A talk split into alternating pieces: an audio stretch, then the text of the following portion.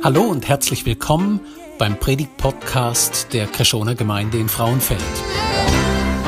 Schön, dass du mit dabei bist. Wir wünschen dir jetzt eine gute Zeit und viel Inspiration für die kommende Woche.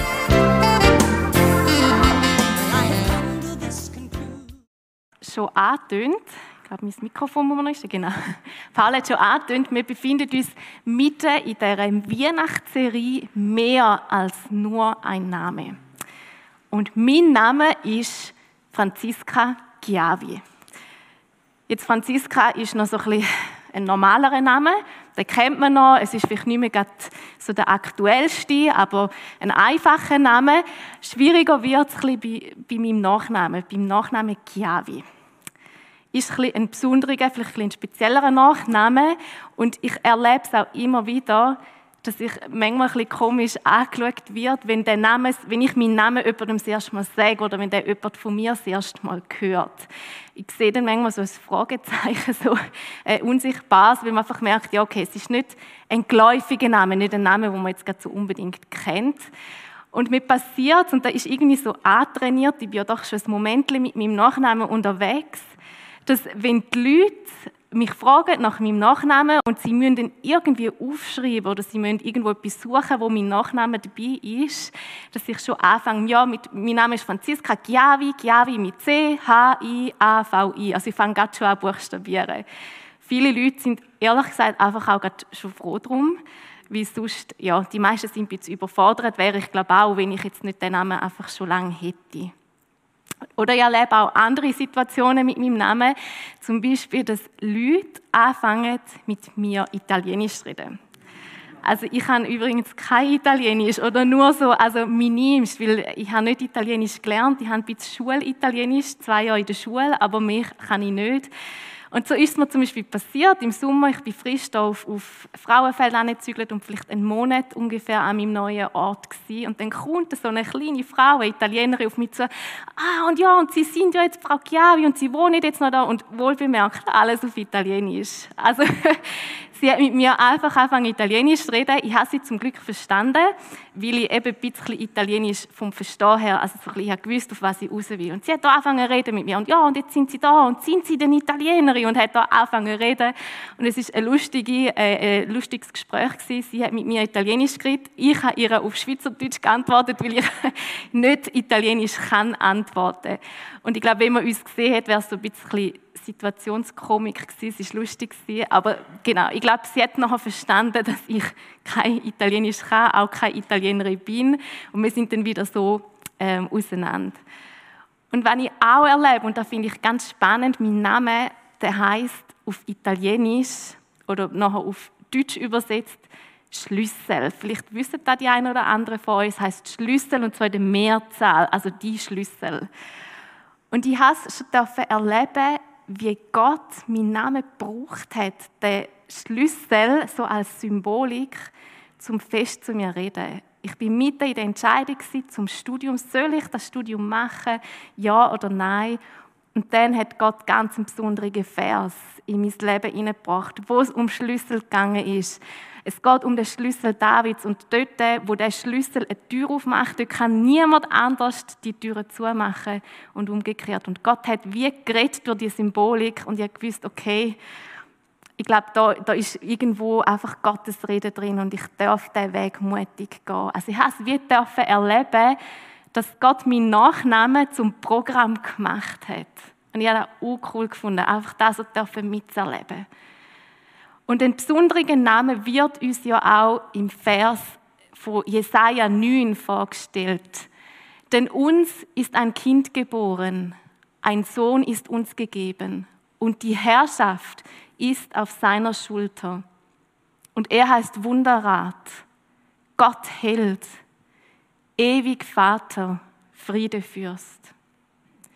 Und wir wollen heute mal auf den zweiten Namen, der Paul hat es schon angetönt, auf den zweiten Namen, auf den Namen Gott hält, schauen und mal entdecken oder schauen, ja, wie oder inwiefern ist denn Gott hält? Inwiefern ist der Name auch wirklich Programm? Und für da wollen wir uns die zwei hebräischen Begriffe zuerst anschauen. Gott Held besteht aus den zwei hebräischen Begriffen einmal El und einmal Gibor. Also El für Gott und Gibor für Held. Und El bedeutet Gott. Schlicht und einfach Gott. Es gibt da nicht eine große Deutungsvielfalt. Es ist wie ein Gattungsname, wo einfach sagt, was es meint, Gott. Jetzt kommt es aber auch ab und zu vor, dass zum Beispiel ein Name, ähm, gerade in der Bibel, auch mit dem El kombiniert ist. Zum Beispiel äh, der Jakob. Der Jakob kommt, nachdem er mit dem Engel vom Herrn gekämpft hat, einen neuen Namen über und heißt ab sofort Israel. Und dort schwingt der El mit, mit drin oder es kommt wie mit vor, es gehört zu seinem neuen Namen. Und der Name hat eine spezielle Bedeutung, aber vor allem zeigt es auch, dass der Jakob wirklich zu Gott gehört. Beim zweiten Begriff, beim Gibor, ist die Deutungsvielfalt schon ein bisschen breiter. Es heißt Held, so wie es ja auch im Vers jetzt bei uns übersetzt ist.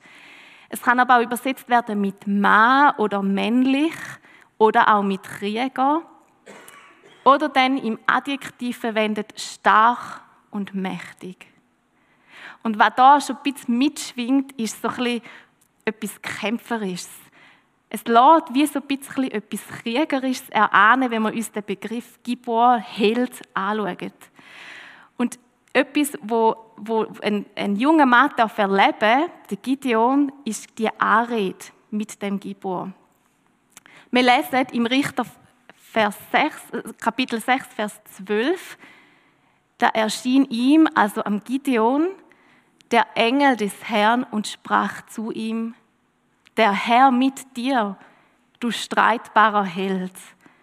Also es ist fast ein wie die Anrede, die Paulus vorher gesagt hat. Es ist eine spezielle Anrede. Da wird der Gideon mit streitbaren Held angesprochen. Und wir merken, da ist irgendwo etwas Kämpferisches dabei, schon mit dem Streitbar. Da schwingt irgendwo der Kampf wie mit. Und was der Gideon an dieser Stelle noch nicht weiß, ist, dass ihm auch wirklich ein Kampf wird bevorstehen.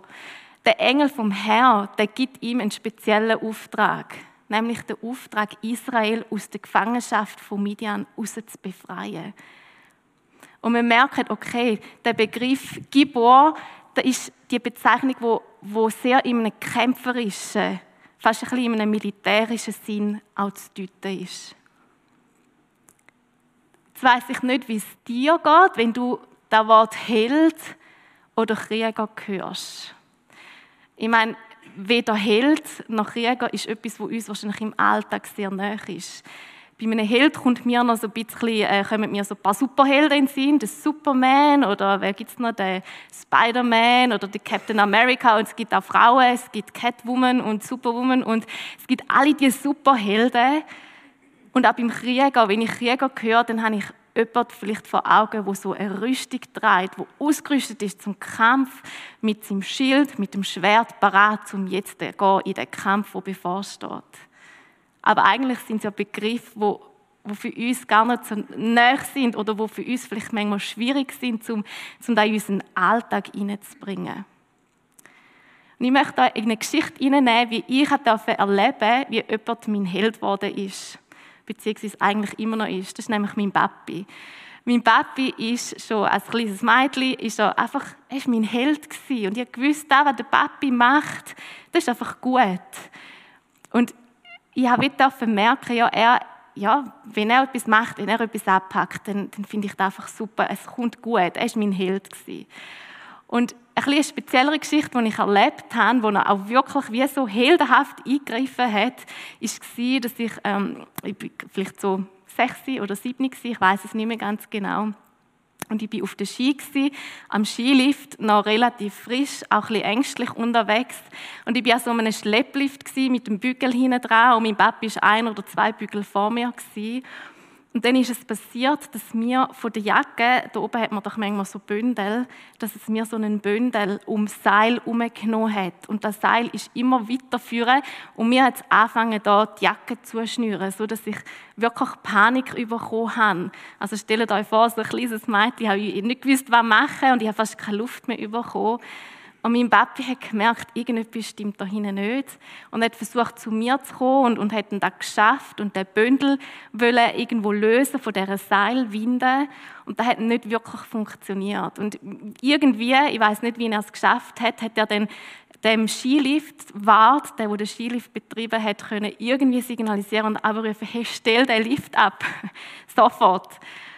Und da ist dann wirklich so wie gekommen, dass er das gehört hat und dass man den Lift hat können abstellen und mein Papi mir den Bündel hat können wegnehmen und ich habe wieder Luft bekommen. Das war für mich ein mega einschneidendes Erlebnis. Auch ein bisschen traumatisch. Ich bin nachher nicht mehr auf die und nicht mehr an Skilift. Also bis heute, vielleicht kommt dann mal ein Held und bringt mir Skifahren dabei. Aber ich habe mich nicht mehr getraut. Aber für mich ist trotzdem mein Papi, ich so froh gewesen, ist er da gewesen. Ich hätte nicht gewusst, was machen, wenn nicht er da gewesen wäre und mir da geholfen hätte. Wo bräuchtest du, vielleicht gerade jetzt in dem Moment, einen Held? Jemand, der für dich kämpft. Jemand, der für dich streitet. Jemand, der sich für dich einsetzen tut. Vielleicht erlebst du so eine schwierige Situation bei deiner Arbeit. Es ist einfach schwierig, du kommst immer wieder unter die Räder, mit den Arbeitskollegen ist es schwierig und du wünschst dir so einen Held, der mit dir mitkämpft. Oder vielleicht auch in der Familie. Es ist einfach sehr viel in der Familie, Vielleicht sind auch Verletzungen passiert in der Familie, die einfach schwierig sind. Und du wünschst dir, dass jemand für dich streiten tut. Dass jemand für dich mitkämpfen tut. Oder du bist vielleicht in einer Beziehung, wo es gerade schwierig ist, wo du Mühe hast, wo auch Verletzung passiert ist. Oder du wünschst dir vielleicht eine Beziehung und kannst aber nicht den Mut aufbringen, um den ersten Schritt zu machen. Und da so einen Held, Jemand, der für dich einsteht. Jemand, der mit dir mitkämpft. Ich bin froh, dass es Menschen gibt, die ab und zu einfach auch zu Helden werden können. Wenn wir jetzt aber nochmal zurückgehen zu dieser Bezeichnung oder zu dem Namen Gott Held, dann fällt etwas auf. Nämlich, es ist eine besondere Kombination die Kombination Gott hält, El Gibor, so wie es im hebräischen Text da steht, die gibt es im, Neuen, äh, im, im Alten Testament so nur noch einmal. Und zwar ein Kapitel weiter in Jesaja 10, Vers 21. Da steht, ein Rest wird umkehren. Ja, der Rest Jakobs zu Gott, dem Helden. Man könnte sich jetzt fragen, hey, jetzt ist doch vorher ein Kapitel vorher noch der Sohn der Gott Held und jetzt ist Gott der Held. Wie passt das zusammen? Und ich glaube, dass da etwas ist, wo uns zeigt, dass eben der Sohn auf engste Weise mit Gott zu identifizieren ist. Und noch einen Schritt weiter, dass Jesus, wo der Sohn ist, eben der Gottheld ist. Und uns begegnet in der Bibel immer wieder ganz viele Geschichten, wo Gott, wo Jesus der Gottheld wird. Vielleicht manchmal nicht so offensichtlich, wie wir da uns würden wünschen oder wie wir unsere Vorstellung haben, aber es passiert. Und ich möchte euch mit Ihnen in zwei Begebenheiten. Da ist zum Beispiel der Mann. Er sieht nichts mehr. Wir wissen nicht, ob das schon sein Leben lang so ist oder ob es irgendwie durch eine Krankheit ist. Auf jeden Fall ist er blind. Und er sitzt vor der Stadt, vor Jericho, und er hat nicht so ein, ein gutes Leben. Es ist schwer für ihn.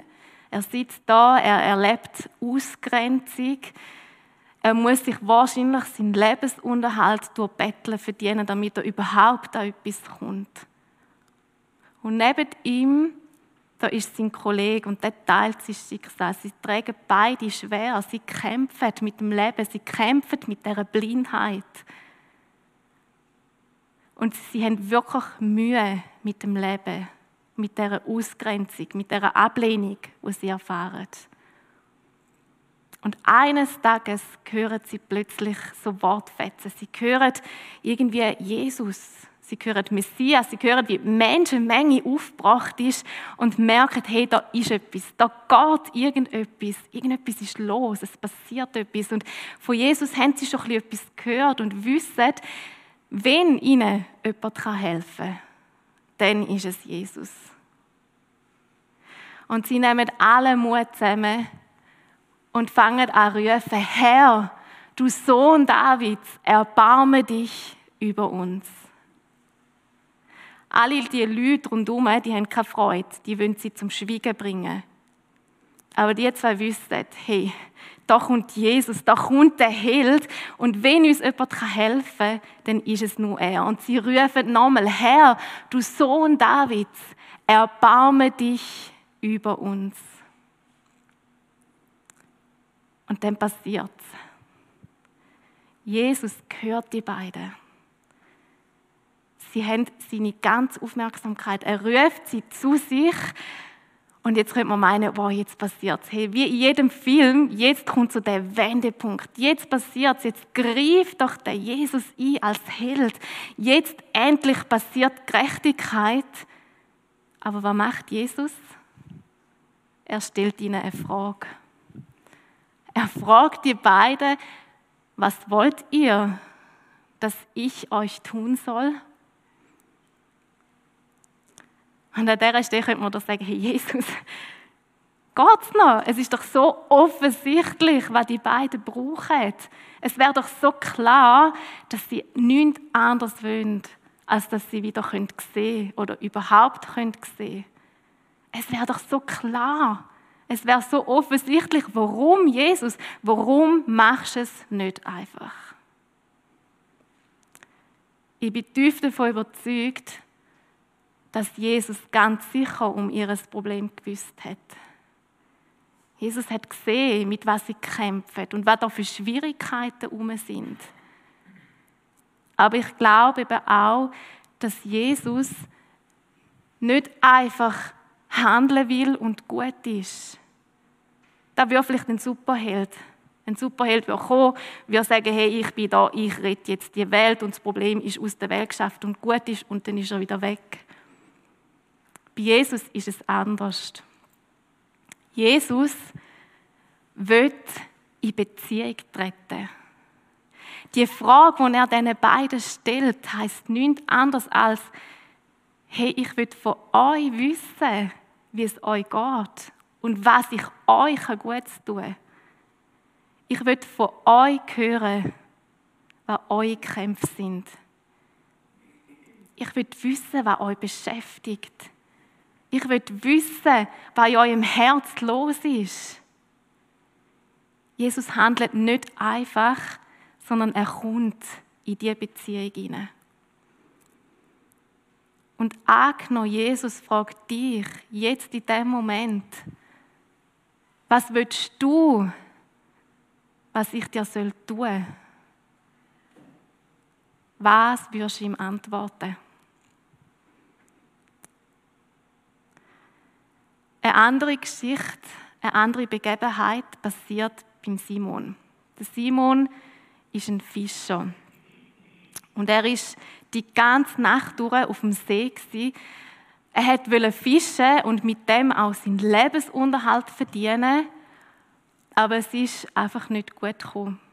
Es war so, dass sie absolut nichts gefangen haben in dieser Nacht.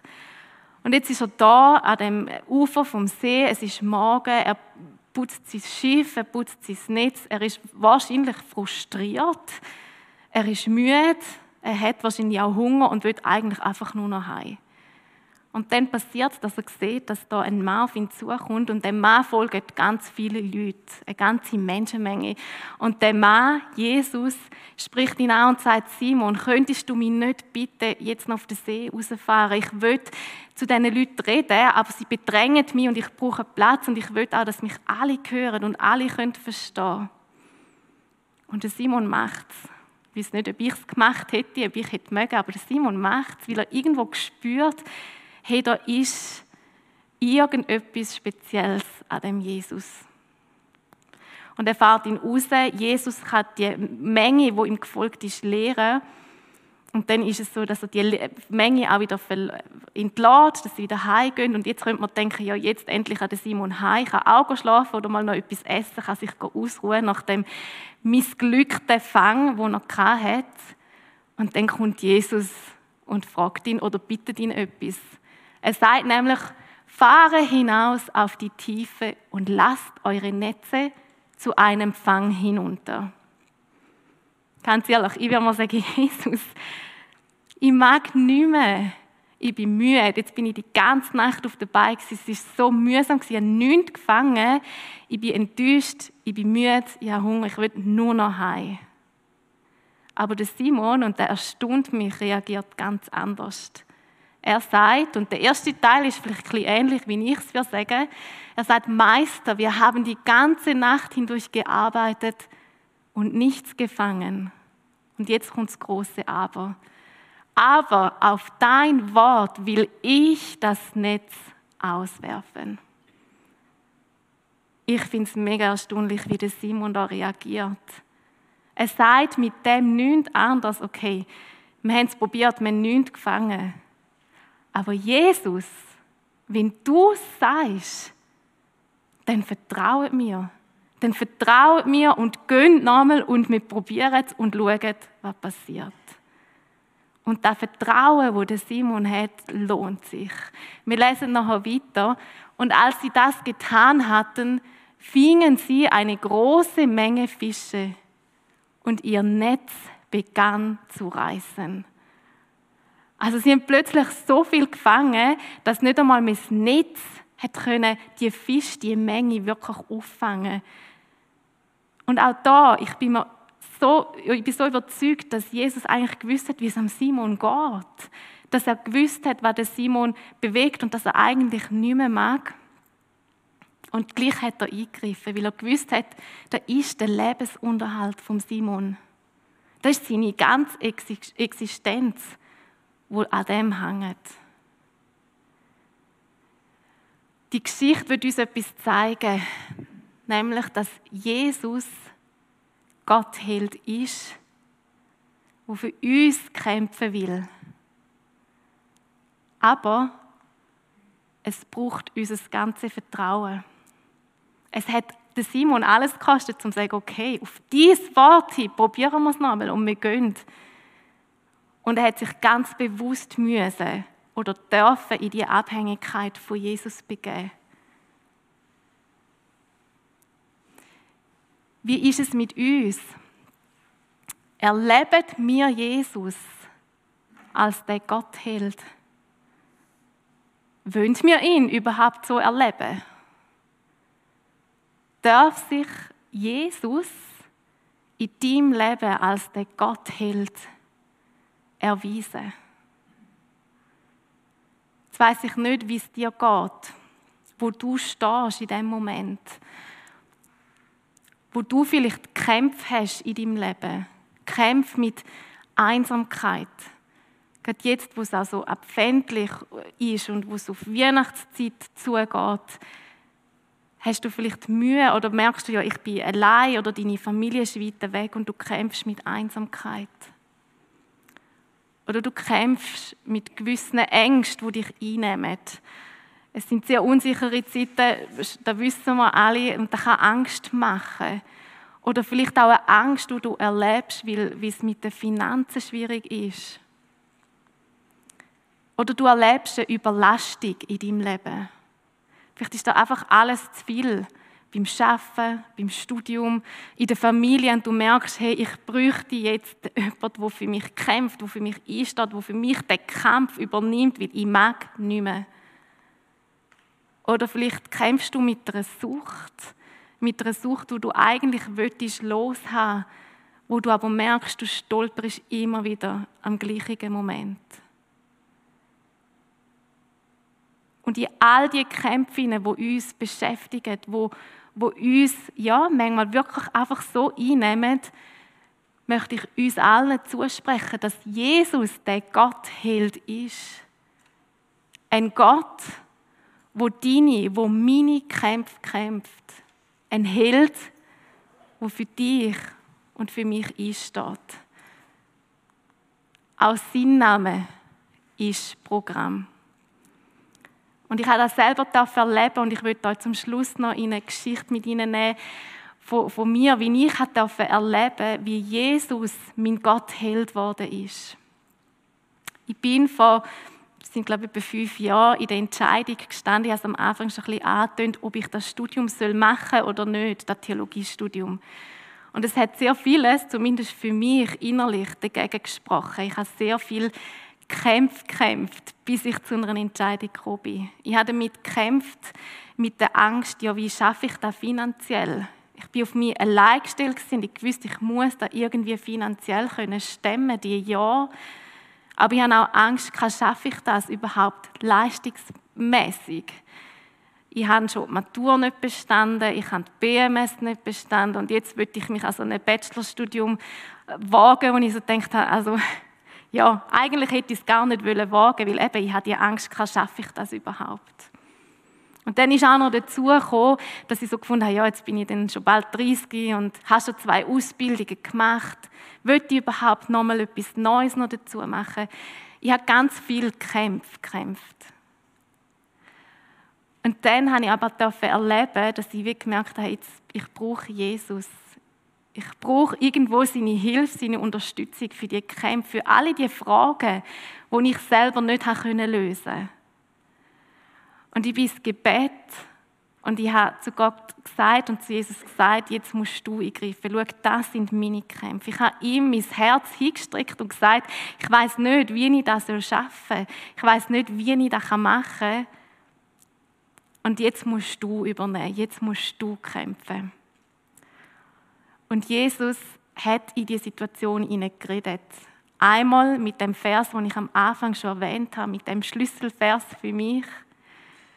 Und dann habe ich plötzlich also den Satz gehört, da ist der Weg jetzt gegangen. Und dann habe ich gewusst, okay, als ich das gehört habe ich gewusst, okay, ich habe keine andere Wahl mehr. Es ist wie beim Simon, okay, auf dieses Wort hin gehe ich und probiere es.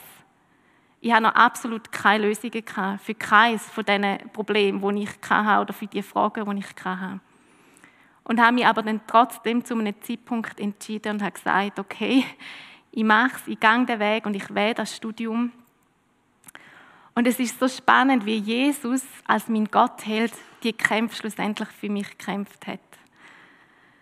Es war so, dass ich ja Angst hatte vor den Finanzen. Und es hat sich ergeben, ohne dass ich gross etwas dazu gemacht habe, dass ich eine 30%-Stelle bekommen habe. Und ich konnte so mein Studium zumindest am Anfang aufteilen und 30 Prozent arbeiten. Es ist aber auch gewesen, dass ich, ohne dass ich Leute gefragt habe, Leute auf mich zugekommen sind und mir gesagt haben, Franziska, wir haben es auf dem Herz, dich finanziell zu unterstützen. Dich mitzutragen über die Jahre. Und ich habe nichts dazu beigetragen, ich habe nichts dazu gemacht. Es hat sich einfach so ergeben. Und ich habe gemerkt, oh wow, so krass, wenn Jesus anfängt, meine Kämpfe zu kämpfen, dann passiert Großes. Und das Gleiche ist es mit dem, mit dem Können leisten. Das ist schlussendlich nie ein Problem. Ich habe kein einziges Modul müssen wiederholen oder irgendetwas. Und ich habe super abschliessen, auch jetzt am Schluss mit der Bachelorarbeit. Es hat sich wie alles einfach ergeben. Ich habe nachher nicht keine Kämpfe mehr während dem Studium. Es ist nicht einfach alles noch gut gewesen, aber es hat mich gelehrt, zu sagen, okay, Jesus, du bist mein Gottheld und ich bringe dir die Kämpfe, die ich habe. Und ich vertraue dir, ich gebe mich in deine Abhängigkeit und schaue, was daraus passiert, was du daraus machst. Jesus ist der Gottheld. Ein Gott, der unsere Kämpfe will kämpfen, wie wir ihn löhnt. Sein Name ist Programm. Die Frage, die ich am Schluss an dich habe, ist, darf Jesus wirklich auch in deinem Leben zu deinem Gottheld werden?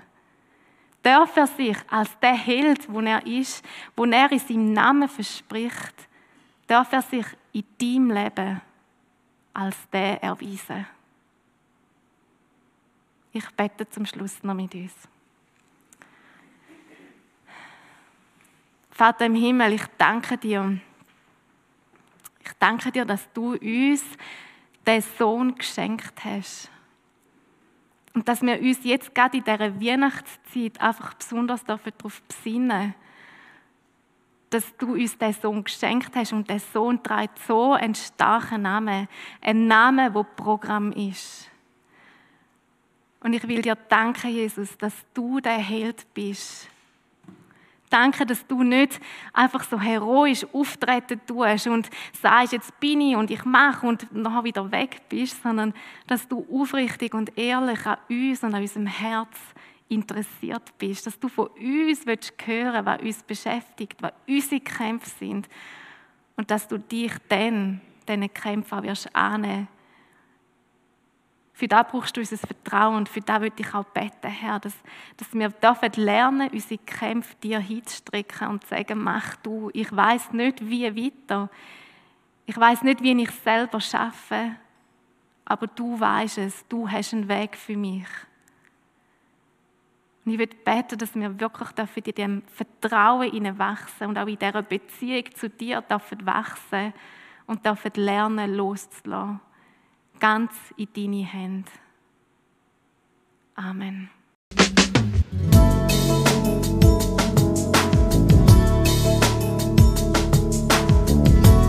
Schön, dass du mit dabei warst. Wir hoffen, du konntest durch diese Predigt profitieren.